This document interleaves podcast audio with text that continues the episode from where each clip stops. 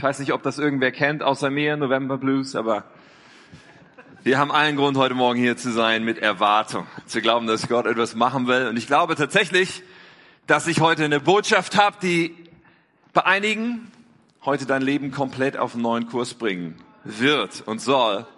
Und für jeden von uns einfach Wahrheit enthält, die wir so nötig brauchen und uns so nötig vor Augen führen müssen in ganz vielen Situationen, glaube ich, in denen wir stecken. Bist du also ready fürs Wort Gottes? Drei Leute, immerhin. Sehr gut. Ich lese uns einen Vers vor. Und diesen Vers habe ich deswegen ausgewählt, weil er exemplarisch steht für eine ganz bestimmte Situation im Leben von einem Menschen. Ja? Mit dem werden wir uns gleich ein bisschen beschäftigen. Und das ist ein alter Bekannter von uns, wenn wir uns ein bisschen mit der Bibel beschäftigen schon mal. Aber deswegen dieser Vers, dann bete ich mit uns und dann steigen wir weiter ein. In Apostelgeschichte 2, Vers 37 heißt es, was sie von Petrus hörten, traf sie ins Herz. Und sie fragten ihn und die anderen Apostel, Brüder, was sollen wir tun? Vater Gott, das ist unser offenes Herz heute Morgen. Und wir wollen auch heute Morgen sagen, was immer du zu uns sprichst, das wollen wir tun. Herr, ich bete so sehr, dass du kommst und redest uns die Augen öffnest und uns begegnest, Gott. Ich glaube, dass du jedem Einzelnen heute was zu sagen hast. Du liebst uns so sehr. Du bist so sehr für uns. Du ziehst uns so sehr immer wieder. Und ich bete, dass heute Leben verändert werden und dass wir dieses Datum im Gedächtnis behalten dürfen. So viele von uns als ein Moment, wo du unser Leben wirklich ausgerichtet und weitergebracht hast. Herr, danke dafür. Danke, Jesus, wir ehren dich. Amen. Bevor ich euch erkläre und sage und, und, und den Titel sage und so weiter, was wir heute machen, wollen wir uns einen kleinen Videoclip anschauen. Dieser Clip hat eine ganz gruselige Qualität, weil er schon ein bisschen älter ist. Es ist ein Clip, der sich zugetragen hat bei einem Fußballspiel in einer Stadt namens Mailand. Aber er wird uns etwas transportieren von dem, worum es heute geht. Dieser Mann hat am Ende geschrien, finite, es ist vorbei. Meine Predigt heute heißt, es ist noch nicht vorbei. Es ist noch nicht vorbei. Hey, es ist nicht so, dass wir alle Comebacks lieben. Dass wir es alle lieben, wenn jemand, der schon am Boden liegt, wieder aufsteht. Und dass wir es lieben, wenn jemand ein Comeback erlebt. In diesem Fußballspiel hatte die eine der beiden Mailänder Mannschaften einen 2 zu 0 Rückstand. Aber dann erlebt sie ein Comeback und dieser Reporter rastet aus. Bei jedem Tor mehr.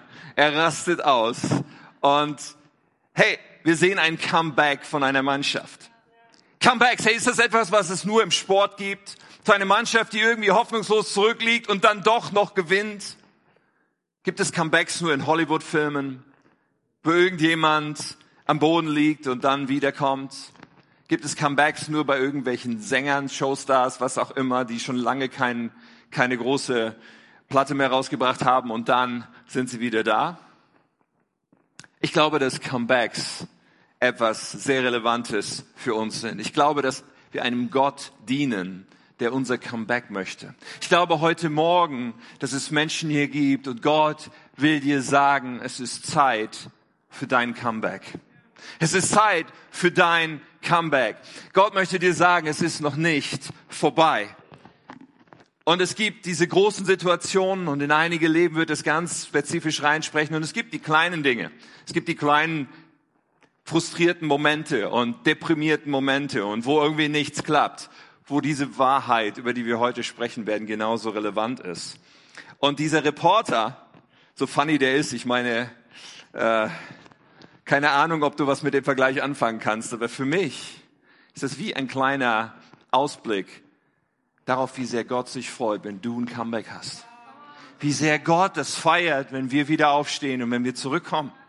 Wenn wir wieder aufstehen und wenn wir wieder ins Spiel kommen, wenn wir wieder aufstehen und aus diesem Zustand von irgendwo ist in meinem Leben so vieles nicht in Ordnung und so vieles schiefgegangen, wieder zurückkommen und diesen Sieg einfahren weil wir einem Gott dienen, der sagt, hey, das Beste kommt noch. Das ist ja auch so ein Spruch, the best is yet to come. Das Beste kommt noch. Manchmal, wenn man diesen Spruch sagt, sagt man, hey, nett, das kann man sich irgendwie an die Wand pinnen oder sowas. Aber mancher denkt, ach, stimmt das wirklich? Das Beste kommt noch? ich glaube so sehr, dass das Gottes Willen und Gottes Herz widerspiegelt für uns. Dass das Beste noch kommt. Ja, und das gilt für die Ewigkeit, ja, es gilt für die, die mit Gott unterwegs sind, für alle Ewigkeit, das Beste kommt noch, aber ich glaube nicht nur so, sondern ich glaube, dass Gottes Plan für uns auch für dieses Leben immer ist, hey, dein Bestes ist noch auf Gottes Herzen, dein Bestes kommt noch. Gott möchte, dass es aufwärts geht mit uns. Wir haben einen Vers gelesen gerade von Petrus. Ich habe ihn wirklich, das ist fast so random so, ich habe irgendwie so, fast willkürlich wirkt das, diesen Vers ausgewählt. Petrus, der predigt und die Menschen sind berührt. Aber dieser Vers ist für mich so ein Widerspiegeln von einem unglaublichen Comeback. Von einem unglaublichen Comeback-Moment. Weil da ist dieser Petrus und er predigt zu Tausenden von Menschen in Jerusalem. 3000 Menschen kommen zum Glauben. Ja, und Petrus könnte man sagen, okay, Petrus, ja, das war so unter den zwölf Aposteln, unter den zwölf Jüngern stach der schon heraus, oder? Petrus war der älteste von ihnen. Petrus war irgendwie natürlicherweise der, auf den auch andere schauten. Petrus, er war schon Businessman, bevor er Jünger wurde, im Gegensatz zu den anderen. Die anderen waren größtenteils Jünger und so weiter. Er war, hat den Fischereibetrieb. Er war irgendwie von der Persönlichkeit dieser natürliche Anführer. Petrus. Oft eine große Klappe. Oft vorneweg, aber dann auch diese unglaublichen Glaubensmomente bei Petrus. Ich meine, Petrus war derjenige, der als er Jesus auf dem Wasser kommen sah, sagte, sagt zu mir, dass ich jetzt aufs Wasser trete und dann werde ich auf dem Wasser laufen. Und so geschah es. Ich meine, Petrus. Petrus war der, der mit Jesus auf dem Berg der Verklärung war. Petrus war der, als Jesus fragte, wer glaubt ihr, dass ich bin? und viele leuchten in den Einzelnen noch ziemlich schwach glühten, war Petrus derjenige, der sagte, du bist der Christus, der Sohn des lebendigen Gottes. Du bist es. Und Jesus sagt zu eigentlich Simon, das war ja sein Name, Simon, von jetzt an wirst du Petrus heißen, der Fels. Und auf dieses Bekenntnis, was du ausgesprochen hast, baue ich meine Kirche. So Petrus, ein krass berufener Mensch, würden wir sagen. Doch dann das, Lukas 22, wo Jesus zu ihm sagt, Simon, Simon, Satan hat euch alle haben wollen. Satan hat euch alle haben wollen. Was für eine Ansage. Er wollte euch durchsieben wie Weizen. Doch ich habe für dich gebetet, dass dein Glaube nicht aufhöre. Wenn du also später umgekehrt und zu mir zurückgekommen bist, dann stärke deine Brüder. Jesus sagt Petrus etwas voraus. Er sagt, Satan wird dich attackieren. Der Feind wird dich attackieren. Und nicht nur das. Er sagt ihm auch voraus, das, was passieren wird, wird mit deinem Versagen zu tun haben. Du wirst es vermasseln. Du wirst versagen, weil er sagt, du musst umkehren. Wo kein Versagen wäre, auch keine Umkehr nötig. Aber er sagt schon voraus, du wirst umkehren müssen und du wirst umkehren können. Was die gute Nachricht ist. Er sagt all das voraus. Du wirst vom Satan attackiert werden. Du wirst versagen, wenn du umkehrst dann. Und Petrus will da gar nichts von hören. Petrus denkt, das kann mir doch nicht passieren. Petrus denkt, ich bin stark. Jesus, auf mich kannst du zählen. Petrus sagte, Herr, ich bin bereit, mit dir ins Gefängnis zu gehen und sogar mit dir zu sterben. Ich meine, manche Christen sind auch so unterwegs, oder? Und man sagt, oh, Jesus, ich gehe mit dir, wohin du willst. Und bei mir läuft's. Niederlage ist nicht vorgesehen. Doch Jesus entgegnete Petrus, lass mich dir etwas sagen, noch bevor morgen früh der Hahn kräht, wirst du dreimal geleugnet haben, mich überhaupt zu kennen. Was für ein Kontrast. Was für Kontrast zwischen Petrus, der sagt, ich bin bereit, mit dir zu sterben, und Jesus sagt, du wirst mich dreimal verleugnen. Ich bin bereit, mit dir zu sterben. Ich meine, Petrus meinte, was er sagte. Ich bin bereit, alles zu geben für dich. Ich liebe dich. Ich folge dir, wohin du willst. Er meinte es ehrlich. Das war authentisch. Das war sein Herz. Genauso wie bei dir und bei mir wenn wir Jesus anbeten und sagen, ja, ich glaube, Ja, dir gehört mein ganzes Leben. Ja, ich folge dir. Ja, du darfst alles von mir haben. Weißt du, Christsein macht auch anders überhaupt keinen Sinn. Es gibt keine Anbetungslieder, die den Text haben, Jesus, ich gebe dir mein halbes Herz. Jesus, du kannst ein bisschen von mir haben. Das ergibt keinen Sinn. Christsein bedeutet, ich gebe alles, weil ich verstanden habe, dass Christus für mich alles gegeben hat. Er hat sein Leben für mich gegeben. Er hat mich von der Schuld befreit. Er hat mein Leben erkauft. Er hat mich freigekauft aus der Sklaverei. So meine Reaktion kann nur sein, was immer du willst, was immer du vorhast, ich folge dir, ich gebe dir alles. Alles andere ergibt keinen Sinn. Und trotzdem sagt Petrus, ja, aber du wirst. Er kritisiert überhaupt nicht, dass, dass Petrus sagt, hey, ich gehe mit dir und ich sterbe mit dir. So, das kritisiert er nicht, aber er sagt, du wirst mich dreimal verleugnen. Jesus weiß vorher schon, dass trotz all guter Vorsätze, trotz aller Entschlossenheit, die Petrus hat, dass er das Ding nicht durchziehen wird und ihn verleugnen wird. Er weiß es schon vorher und er hat es schon vorher mit eingeplant. Jesus behielt recht. Petrus versagte. Jesus gefangen genommen wird, ist er in diesem Innenhof, viele Leute sind dort, Petrus schleicht sich mit rein und dreimal wird er angesprochen, hey, du bist doch auch einer von denen, die zu dem Jesus da gehören. Und jedes Mal sagt er, nein, ich doch nicht. Und als er das dritte Mal verleugnet hat und der Hahn kräht, heißt es in Vers 61, in diesem Augenblick drehte der Herr, also Jesus, sich um und sah Petrus an. Da erinnerte dieser sich an die Worte des Herrn, bevor morgen früh der Hahn kräht, wirst du mich dreimal verleugnen. Und Petrus ging hinaus und weinte bitterlich. Können wir uns vorstellen, was in Petrus los war in diesem Moment? Als der Hahn krähte und Jesus ihn anschaute, quer über diesen Hof, seine Augen trafen die Augen von Petrus. Können wir uns vorstellen, was in ihm los war? Petrus hat gedacht, das war's. Ich hab's vermasselt. Ich hab's versaut. Ich hab's so gründlich alles daneben gemacht. Ich, Petrus war der Überzeugung, damit habe ich alles verspielt. Meine ganze Berufung. Mein ganzes, du bist Petrus. Auf diesem Bekenntnis werde ich meine Gemeinde machen. All das, die ganze Sache, die Gott mit mir doch tun sollte. Ich hab's vermasselt. Er war zerstört. Völlig am Boden zerstört. Und vielleicht kennst du auch dieses Gefühl. Dieses dich selber anzuklagen und zu wissen, ich habe es vermasselt. Ich hab's wieder nicht geschafft. Ich bin der Versuchung wieder erlegen. Ich habe diesen riesigen Fehler gemacht. Ich habe meinen Gott so enttäuscht. Und dieses Gefühl, dass all die negativen Gefühle, die wir über uns dann haben, bestimmt die Gefühle Gottes über uns sind. Gott fühlt bestimmt genauso, wie ich jetzt gerade über mich fühle. Er lehnt mich bestimmt genauso ab, wie ich mich jetzt gerade ablehne. So ging es Petrus, denke ich. Genau der Ort, wo der Feind uns haben will. Übrigens.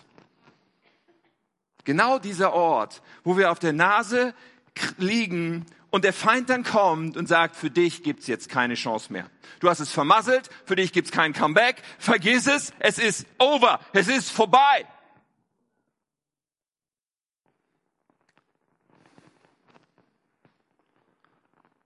So der Feind versucht uns zu Fall zu bringen. Wenn es ihm gelingt, wird er uns all diese Lügen einreden. Und dieses, das Beste kommt noch. So weit weg. Es ist so weit weg. Was soll das schon bedeuten?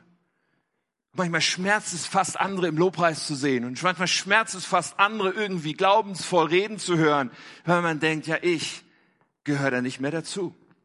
Und so ging es Petrus. Und ich meine, die Jünger die waren nachher wieder zusammen, aber wir wissen nicht genau, was war eigentlich mit Petrus? Der war irgendwie so dabei oder so, ja. Aber wir sehen dann so viele Hinweise darauf, wie Gott versucht, diesen Petrus jetzt wieder zu sich zu ziehen, aus dieser Situation rauszuholen. Markus 16, Vers 7, als Jesus auferstanden ist und als die Frauen dann einem Engel begegnen oder den Engeln begegnen, dann heißt es von diesen Engeln, sagen, geht jetzt zu seinen Jüngern und sagt ihnen, auch Petrus. Ist das nicht der Hammer? Geht zu seinen Jüngern und sagt ihnen, auch Petrus, dass Jesus nach Galiläa vorausgeht und ihr ihn dort sehen werdet. Auch Petrus. Petrus brauchte eine extra Einladung. Petrus, wenn er diese Botschaft gehört hätte, sagt es seinen Jüngern, hätte er gesagt, ich bin nicht gemeint. Ich bin nicht gemeint.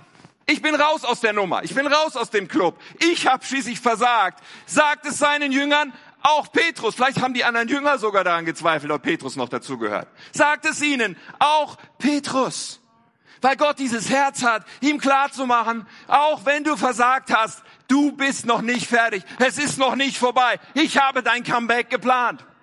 Und auch später, als diese Begegnung dann stattfindet. Johannes berichtet das in seinem Evangelium 21 Kapitel, die Begegnung von Jesus und Petrus wo Jesus ihn dreimal fragt.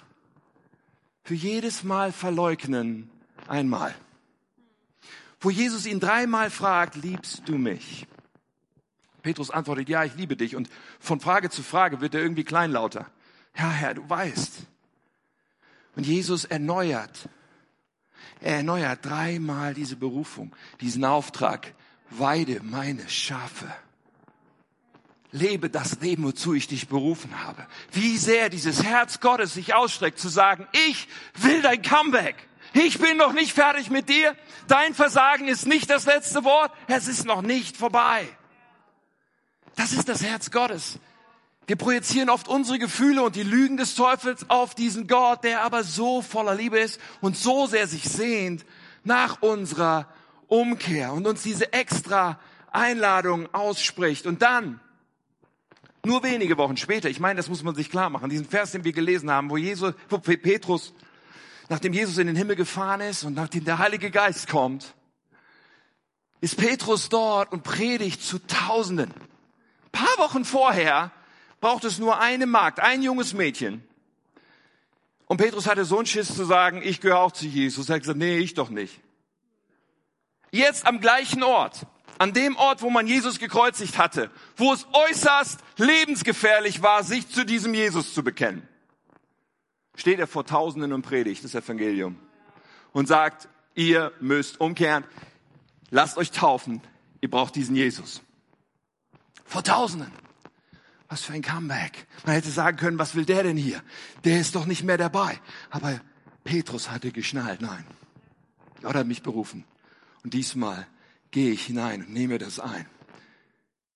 Wo brauchst du ein Comeback? Wo brauchst du ein Comeback? Wo sind diese Situationen in deinem Leben? Weißt du, Gott liebt dein Comeback. Er ist nicht überrascht, wenn du versagt hast. Absolut nicht.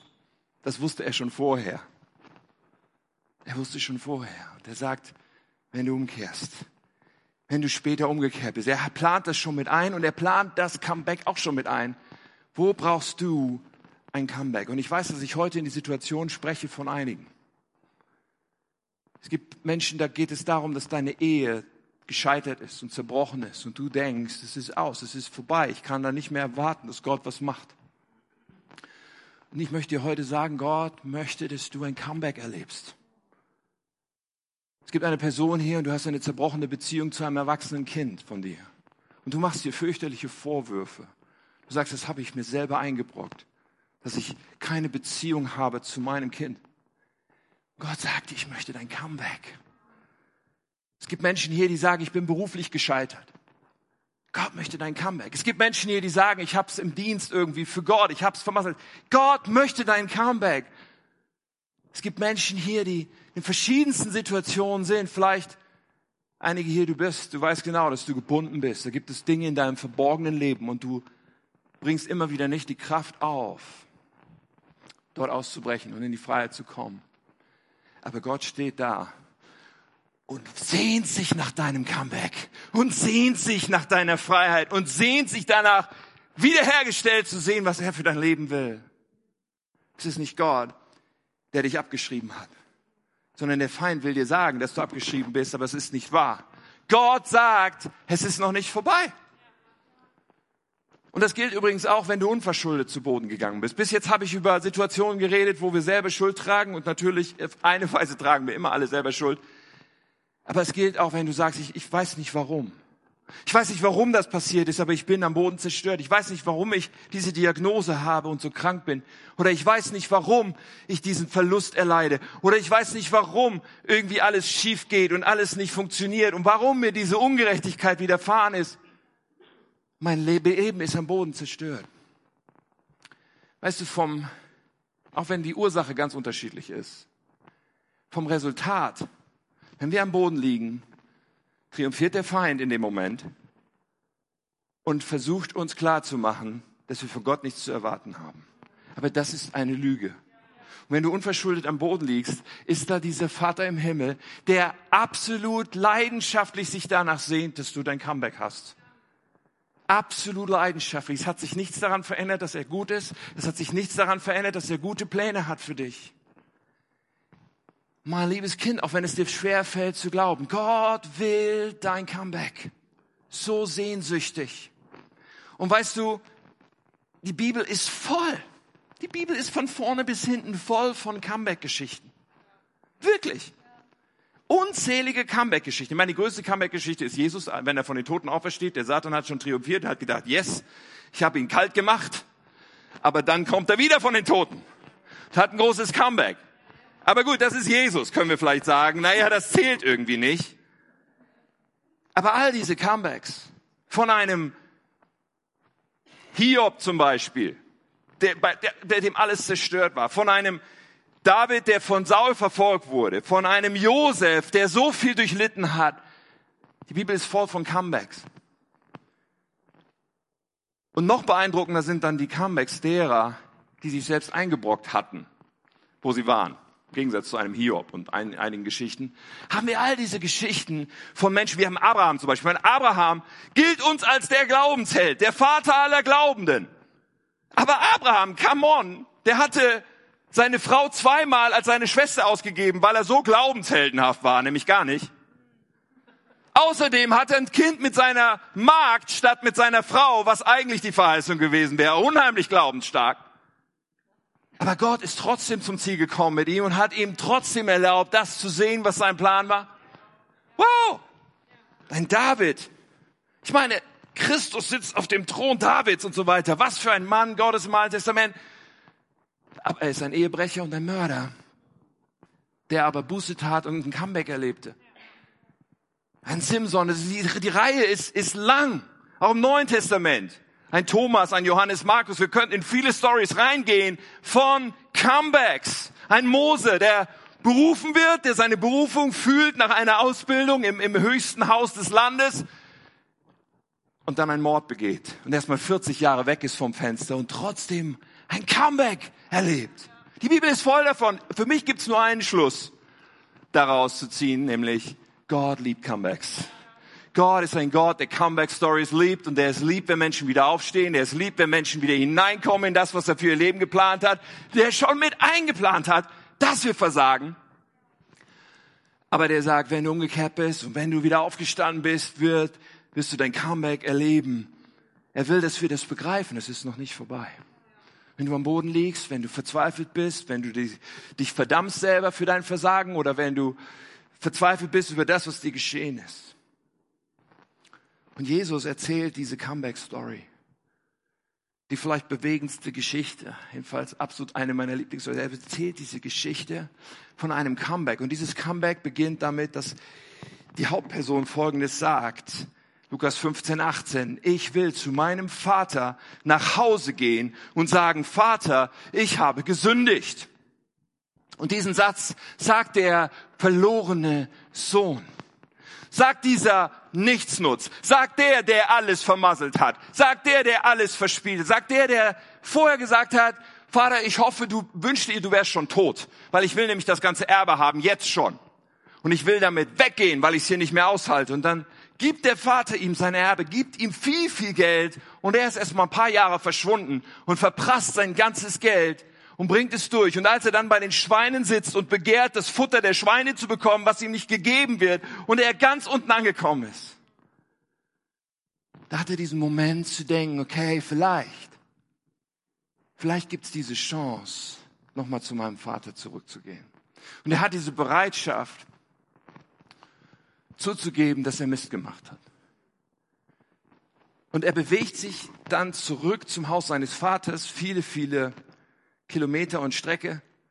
Und er kommt und ist überrascht davon, wie sehr sein Vater sich schon danach gesehnt hat, dieses Comeback zu erleben. Weil dieser orientalische Vater fängt an, auf ihn zuzurennen, was so ein Orientale nie machen würde mit seinem langen Gewand. Es wäre vollkommen peinlich.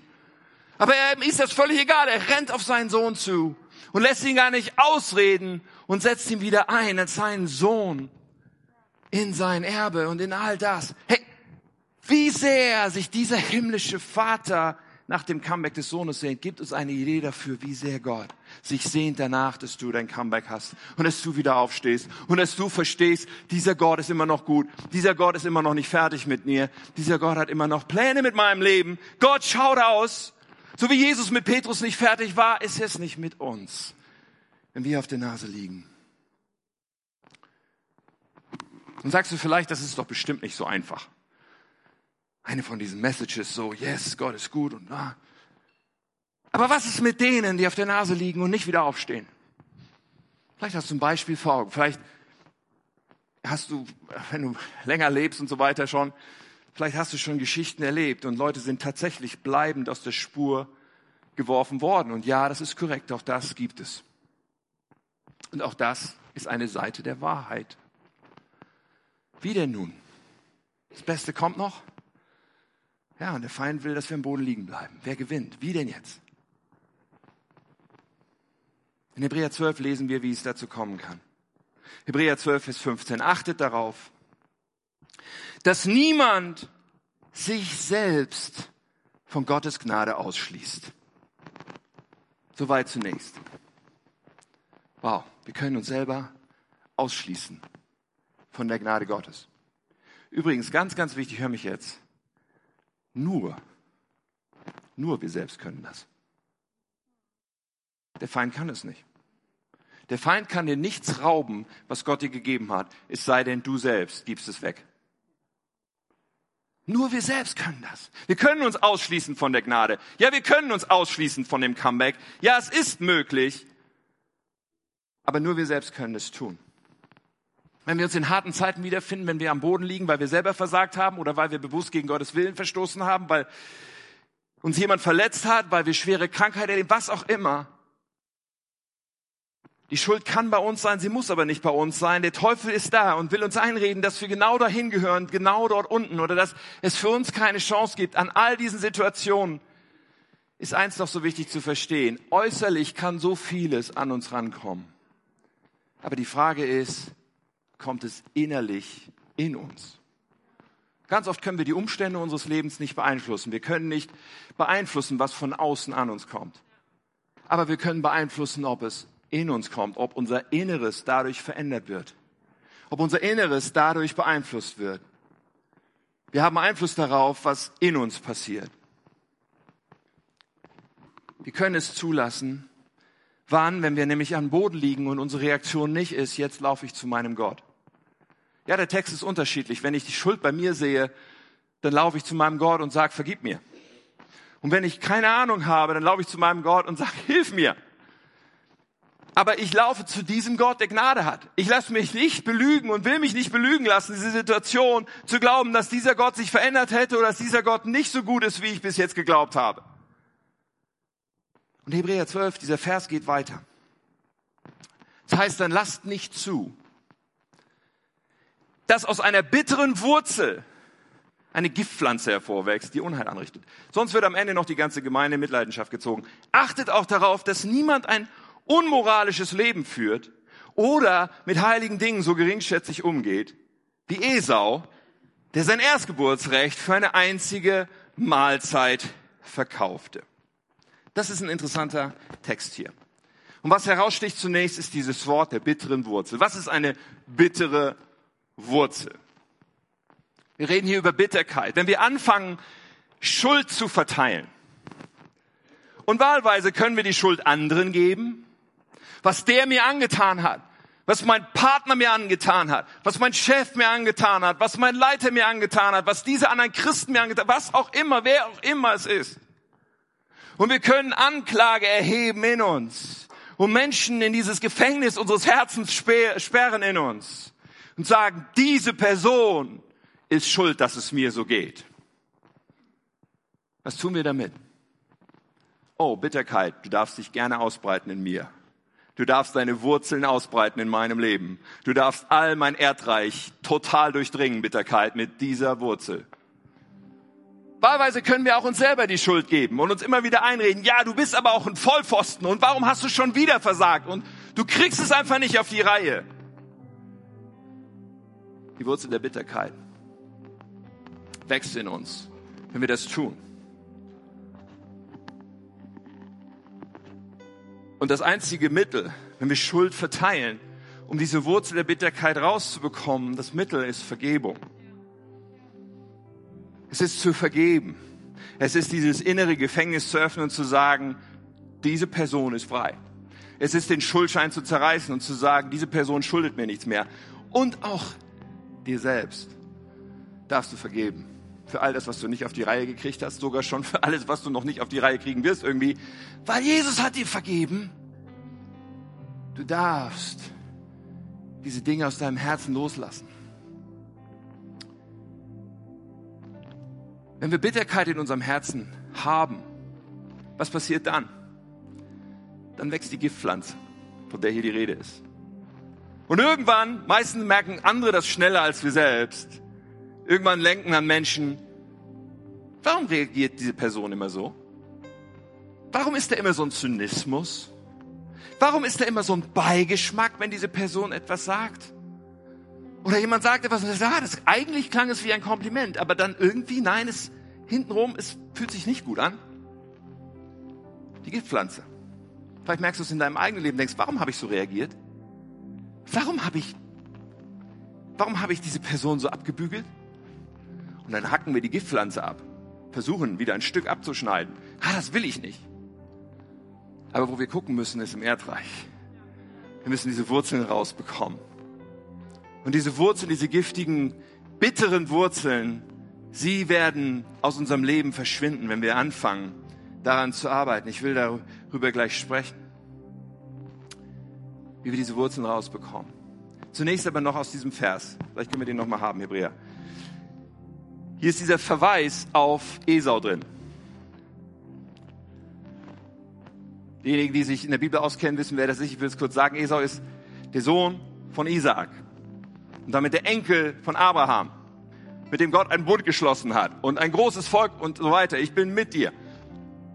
Esau, er hatte einen Zwillingsbruder, Jakob. Aber Esau war der Ältere, er war der Erstgeborene. Und der Erstgeborene, er hatte auf seinem Leben ganz besondere Rechte. Er hatte das Erstgeburtsrecht. Er hatte dieses Recht, doppelt so viel zu erben wie sein Bruder. Er hatte dieses Recht, dass auf ihm die Verheißung, auf ihm die, der Segen der Väter ruht. Und was für ein Bild ist dieser Esau für uns? Auch für uns, wenn wir am Boden liegen. Wenn für uns all das Gute Gottes so weit weg scheint. Und wenn wir uns gar nicht mehr vorstellen können, dass in unserem Leben nochmal irgendwas gut wird. Und dass in unserem Leben nochmal irgendwie was auf, auf, auf, gute, auf eine gute Spur kommt. Weil so ist es mit Verheißungen, die sind manchmal noch weit weg. So ist es mit Versprechungen und mit Zukunft, so ist es mit einem Erbe. Manchmal haben wir das Erbe noch nicht eingenommen. Und so war es bei Esau. Esau hatte all das auf seinem Leben, aber er begriff nicht, was das für einen Wert hat. Und als es ihm schlecht geht, als er vollkommen fertig ist, ausgehungert, ich meine, vielleicht war es auch ein bisschen ein Drama Queen, die Bibel sagt uns irgendwie, dass er den ganzen Tag unterwegs war und dann hat er halt Hunger gehabt. Keine Ahnung. Jedenfalls kam er nach Hause, 1. Mose 25, und sieht seinen Bruder Jakob da sitzen, der was gekocht hat. Und er sagt, Esau sagt zu Jakob, ich bin hungrig, gib mir etwas von dem roten Eintopf, ein Linseneintopf, lesen wir später, den du gekocht hast. Und Jakob ist irgendwie nicht so der nice Bruder, er ist ziemlich gerissen. Eigentlich eine Selbstverständlichkeit, okay, du kannst hier ein bisschen Eintopf haben. Nein, nein, Jakob entgegnet, gut, aber nur, wenn du mir dafür dein Erstgeburtsrecht verkaufst. Für ihn hatte das unschätzbaren Wert. Er hatte begriffen, was es bedeutet, die Verheißung und den Segen auf seinem Leben zu haben. Ich muss ja sowieso einmal sterben, sagte Esau. Das sind wir, wenn wir auf dem Boden liegen und all die Lügen des Feindes geglaubt haben. In meinem Leben ist ja sowieso nichts mehr los. In meinem Leben wird ja sowieso nichts Gutes mehr passieren. Da kann ich auch gleich alles abgeben, was ich noch habe. Muss er sowieso sterben. Versteht ihr dieses Muster? Versteht ihr diesen Mechanismus? Ich muss sowieso sterben. Ist doch egal. Was nützt mir mein Erstgeburtsrecht? Dann verspricht das seinem Bruder. Und dann heißt es, Esau aß und trank. Dann stand er auf und ging wieder weg. So gleichgültig war ihm sein Erstgeburtsrecht. So gleichgültig war ihm sein Erstgeburtsrecht. Weißt du was? Dieser Typ ist hungrig, sieht ein Linsengericht. Ich habe euch ein Linsengericht mitgebracht. Und ich denke mir so, ernsthaft? Also wenn das jetzt ein Filetsteak wäre, okay? Gutes Fleisch, Medium und ernsthaft ein Linsengericht. Aber er sagt, ist mir doch egal. Jetzt geht's mir schlecht. Jetzt habe ich Hunger. Ist mir doch egal, was ich für eine Verheißung habe. Ist mir doch egal, ob Gott was Gutes geplant hat für meine Zukunft. Ist mir doch egal, was da irgendwann mal kommt. Jetzt brauche ich hier eine Lösung. Jetzt. Jetzt. Und wie viele Gläubige, wie viele Menschen haben schon für das, was sie jetzt unbedingt wollten, aufgegeben, was Gott eigentlich für sie hat?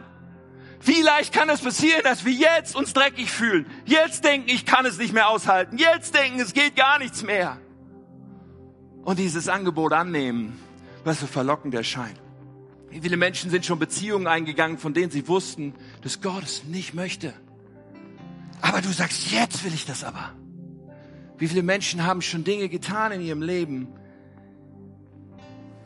sind ihren Gefühlen gefolgt an Punkten, wo Gott sagt, aber ich habe sowas Besseres für dich. Wir sagen, ich lass mich gehen, ich breche aus, ich kann nicht mehr. Und was bekommst du? Was bekommen wir, wenn wir das sagen? Wir bekommen ein Linsengericht. Übertragen gesprochen. Wir bekommen ein Linsengericht. In dem Moment denken wir, okay, jetzt bin ich erstmal satt. Vielleicht für einen kurzen Moment. Was verlieren wir? Unser Erbe. Unser Erstgeburtsrecht. Die Verheißung Gottes. Das Gute, was Gott für uns geplant hat. Das Gute, was in unserem Leben noch gehen soll. Das ist, was wir aufgeben, wenn wir uns im Jetzt einfach treiben lassen. Und das ist, was Bitterkeit bewirkt, die wir zulassen, die wir wachsen lassen in unserem Herzen. Nicht umsonst heißt es in Sprüche 4, mehr als alles, was man sonst behütet, behüte dein Herz, denn in ihm entspringt die Quelle des Lebens. Wir müssen auf unser Herz achten. Wenn die Umstände in unserem Leben hart sind zu uns und niemand hat uns versprochen, dass uns das nicht geschieht. Aber was außen an uns kommt, muss nicht in uns kommen. Wir haben die Möglichkeit, unser Herz zu behüten. Wie verhindern wir die bittere Wurzel? Oder wenn wir merken, da ist die bittere Wurzel, wie kriegen wir die wieder los? Das eine habe ich schon gesagt, es ist Vergebung. Wenn wir beginnen, Leuten die Schuld zu geben oder uns selber die Schuld zu geben, wir müssen mit Gott sagen, ich vergebe das, ich lasse diesen Menschen los, der muss mir nichts zurückzahlen, der schuldet mir gar nichts.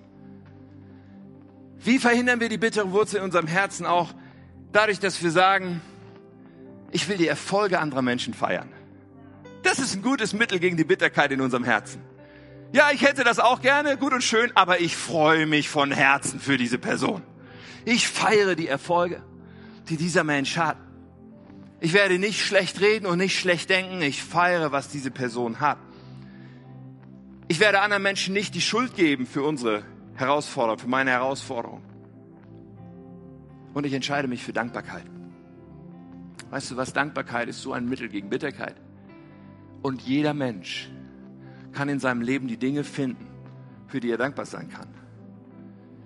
Wenn du immer nur den Blick hast auf das, was du nicht hast, dann wird es sehr schwer sein. Aber wir können sagen, Gott, ich möchte dir danken dafür, dass ich dich kennen darf und ich möchte dich bitten, zeig mir all diese Dinge, weil ich möchte ein dankbares Herz entwickeln in allen Umständen. Ich möchte ein Herz entwickeln, was dich preist in allen Umständen. Und hier haben wir noch einen Schlüssel gegen Bitterkeit und das ist Lobpreis. In jeder Situation zu sagen, egal wie es mir geht, eins werde ich nicht aufhören zu tun. Ich werde meinen Gott preisen. Werde ihn erheben. Ich werde es aussprechen und aussingen, dass er gut ist und ewig gut bleibt. Ich werde meine Treue zu ihm singen. Ich werde ihn erheben mit meinem ganzen Leben. Lobpreis ist so hilfreich, um unser Herz zu bewahren. Ich glaube gerade heute, dass der Heilige Geist dir das spiegeln will.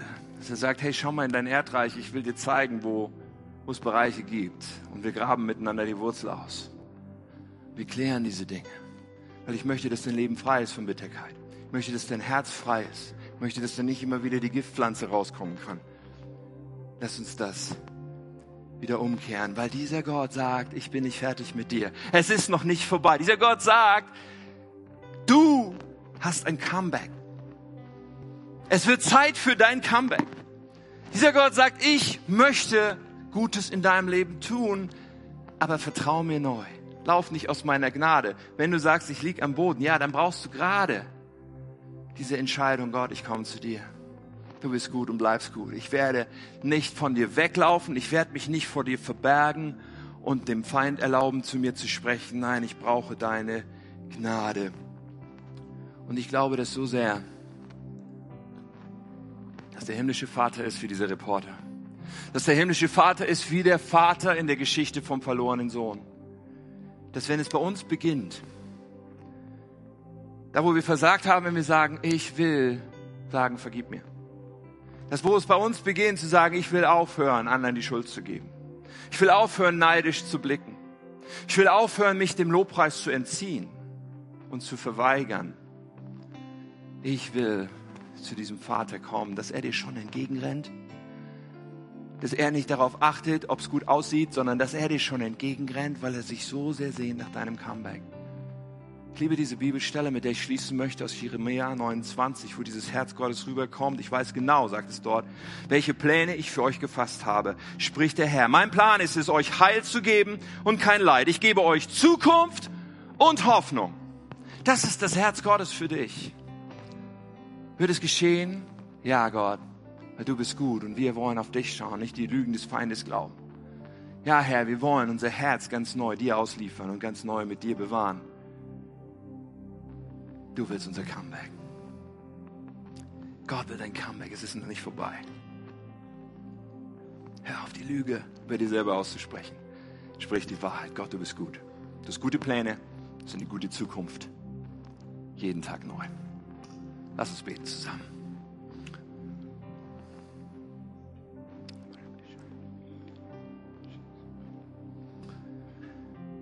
Himmlischer Vater, wir kriegen das so oft nicht zusammen, wie gut du bist, wie gut du wirklich bist, wie dein Herz für uns ist, wie deine Liebe für uns ist, wie, wie du einfach gar nicht anders kannst, als dich nach uns zu sehnen. Und lieber himmlischer Vater, ich bete so sehr für jeden Einzelnen, der diese Botschaft hört, auch jetzt immer, der das im Podcast hört, Menschen, die in diesem Raum sind. Herr, ich bete, dass du kommst und uns berührst, wo wir diese Lügen geglaubt haben, wo wir uns selber verdammen, wo wir glauben, da geht nichts mehr, wo dieser Verlust, den wir erlitten haben, so schmerzt, dass wir, dass wir dabei noch alles Mögliche auch noch loslassen, was du eigentlich in unserem Leben tust. Gott, wir wollen wir wollen dir ganz nahe kommen heute. Ich bete für jede Person, die jetzt sagt, die Schuld auf meinem Leben lastet schwer. Ich habe Dinge getan. Kann Gott mir vergeben?